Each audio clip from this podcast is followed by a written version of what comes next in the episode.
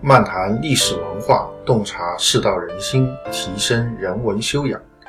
大家好，我是北川，这里是文质彬彬。本期的背景音乐是《霸王卸甲》，这是著名的琵琶舞曲之一，全曲共分十六段。该曲和《十面埋伏》同样都是取材于楚汉相争的垓下之战。不同的是，《十面埋伏》的主角是刘邦，而《霸王卸甲》的主角是项羽。此琵琶乐曲沉闷悲壮，表现了项羽“虞兮虞兮，奈若何”的无奈和痛苦。好，下面我们就开始今天的节目。今天我们继续和大家来分享《容斋随笔》。今天我们要讲的这个故事呢，叫张良无后啊，它的题目叫张良无后。那原文呢是这样的：张良、陈平皆汉族谋臣，良之为人，非平可比也。平常曰：“我多阴谋，道家之所敬，武士既废矣，以吾多阴祸也。”平传国至曾孙，而以罪绝，如其言。然良之绝，但能治子，其去其死才十年而绝，后世不复少分，其祸更处于平，何哉？余盖常考之。沛公攻姚关，秦将欲联合，良曰：“不如因其懈怠击之。”公引兵大破秦军。项羽与汉王约中分天下，既解而东归矣。良有养虎自遗患之语，劝王回军追羽而灭之。此其事，故不止于杀降也。其无后宜哉？那么这段文字呢也不长，比较简短。那么当然，宋代的古文呢，可能有些朋友会看起来比较累，于是我们也会有这个白话翻译在后面。那么他的意思呢，就是说张良和陈平啊，都是汉高祖刘邦的谋臣。那么一般我们总觉得张良的形象总是比较光辉一点啊，正面一点。陈平呢好像阴暗一点，更加阴暗一点。张良他建立汉朝以后啊，他就退隐，基本上不问朝政，一心的修道，所以呢也躲过了很大的政治迫害啊，政治灾害。应该说他这一生啊还算是善终啊，所以一般人总对张良的印象会比较好，认为他比较有智慧啊，比较懂得进退。那么在这里，洪迈就讲，他说陈平临终的时候啊，他曾经说：“我平生啊阴谋诡计耍的太多了，经常这个耍阴谋诡计，所以呢这个是不好的，这个有违天道啊。那么我为子孙的这个种下了祸根，所以我的子孙呢很快就会灭绝了啊，很快就会灭绝了。那么事实上后来也是这样。那么陈平当时也是被封为侯爵，那么这个爵位呢，大家知道跟官位不一样啊，官位是不能世袭，汉以后啊。爵位呢，其实是可以世袭，是可以传给儿子的。一般来讲，只要你不出现断子绝孙，或者你的后代没有违犯很严重的国法，那你的爵位就一直可以传下去。那么陈平的爵位传了几代呢？传了四代。他算第一代的话啊，传了四代。到他的第四代曾孙的时候，因为犯了罪，所以呢被杀了。他的曾孙叫陈和，犯罪被杀。被杀以后呢，整个啊这个侯国啊就除掉了，他这个国家就没有了。当然这个。爵位也就废掉了，所以呢，果然像陈平所预言的那样，后世子孙啊，不能长久啊，传了四代。但是呢，洪迈说，我们只知道陈平传了四代，不知道张良传了几代。张良才传了几代呢？加上他自己才传了两代，啊，跟秦朝一样，二世而亡，啊，而且他死了以后才十年，他的儿子啊，就也是因为犯了罪，犯了这个大不敬之罪，所以呢，就被废掉了侯爵，被贬为一个很普通的一个人。然后呢，这个国也，这个侯国也废掉。他说这个传承啊，比陈平更短，啊，陈平传了四代，应该是传了有四十多年啊，四十多年，五十年不到的时间。那么这个张良才传了十年啊，传了两代，才传了十年，这个是什么原因呢？如果说陈平一辈子多阴谋诡计，那么张良是做了什么样的事情才导致他会有这种结果呢？洪迈说，他说我考证过，张良在帮刘邦夺取天下的时候，有两件事做得很不好。这哪两件事呢？他说第一个。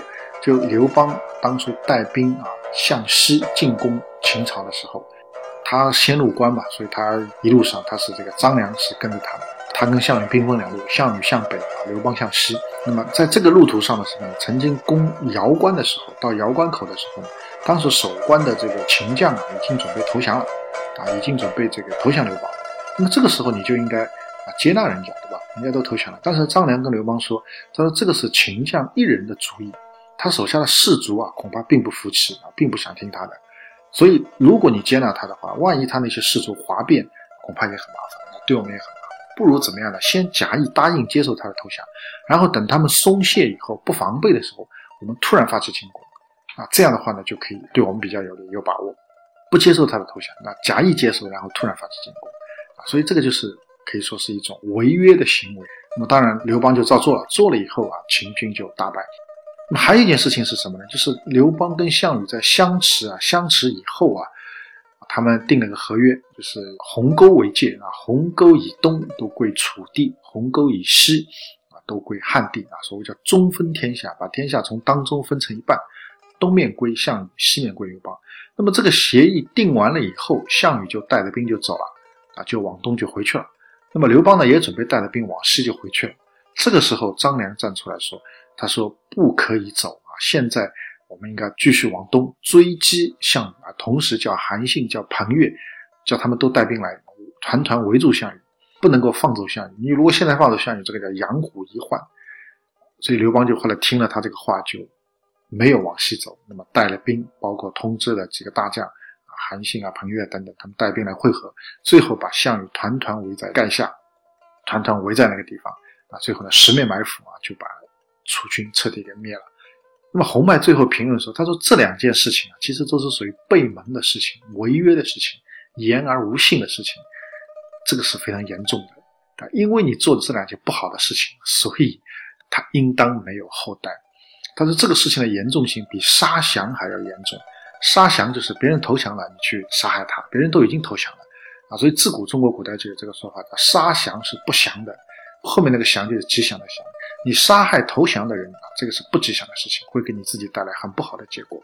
最有名的例子就是秦国的大将啊，武安君白起，他坑杀了赵国四十万的降卒啊，四十万的降卒，到最后呢是啊自己死于政治迫害啊，这个是可以说是自尽啊，被迫自尽。那么，楚汉相争时期也是一样啊。项羽是坑杀了二十万的秦军降卒，那么最后结果大家也看到了，可以说也是很不好。那也是在乌江边上自刎。那么，所以洪迈评论说，他说比杀降更不好的事情就是背盟啊，就是违背协议啊。你跟人家已经签好协议了，答应人家怎么样，后来又没有做到，或者说故意的去背盟，故意的背盟，完全是一种这个签订虚假协议。这个很不好，他所以所以你后来无后啊，这个是很正常的事情，没有后代，因为你做了太多的坏事了 啊，所以这是很中国很传统的一种说法，认为你的行为有污点，会连累到子孙后代，会连累到整个家族，甚至你会因此而无后，因此而无后。那么这个故事，我觉得看点啊，第一个当然我们前面已经讲了，做了负面的事情有可能会。带来很不好的结果，所以我们尽可能啊，生活当中尽可能的多发一些好心，多做一些好事，啊，这个是很中国很传统的一个说法。第二个呢，就是的确很多时候我们看人要看得长，不仅看到他这一生，可能还要往下看，啊，从个人来看，似乎张良比陈平更好，结局也更好啊，然后历史评价也更高啊，地位也更高啊。但是呢，从家族来看，甚至张良应该是不如陈平。比陈平更不行，那么当然背后有原因啊。洪迈去考据了，说这个比杀降更加严重啊，做了很多负面的事情。当然啊，我还是要讲，很多事情是很复杂，不是那么简单啊。那你说张良做做过这样的事情，下场不好，那历史上有没有人做过类似的事情啊？好像下场还可以的呢，子孙还挺绵延兴盛的呢？啊，我相信肯定也是有的，那也是有的。所以还是我们上次讲的那个话。啊，很多事情啊，它的原因比较复杂，我们不能一概而论，不能这个非黑即白啊。但是呢，有一点是没有错的，多行善，多为自己积福，总是一个不错的选择，总是一个不错的选择。所以这点呢，也是给大家的一个建议啊。我本人是比较认同，比较相信啊，也是来在这里给大家做一个建议啊。当然，大家如果觉得有不同的看法，听听而已，一笑而过是可以的啊。这是我个人的一个建议而已。好，今天的节目就到这边。更多的信息，欢迎大家关注我的微信公众号“北川黯然日章”，在微信公众号首页搜索“北川”即可关注。谢谢。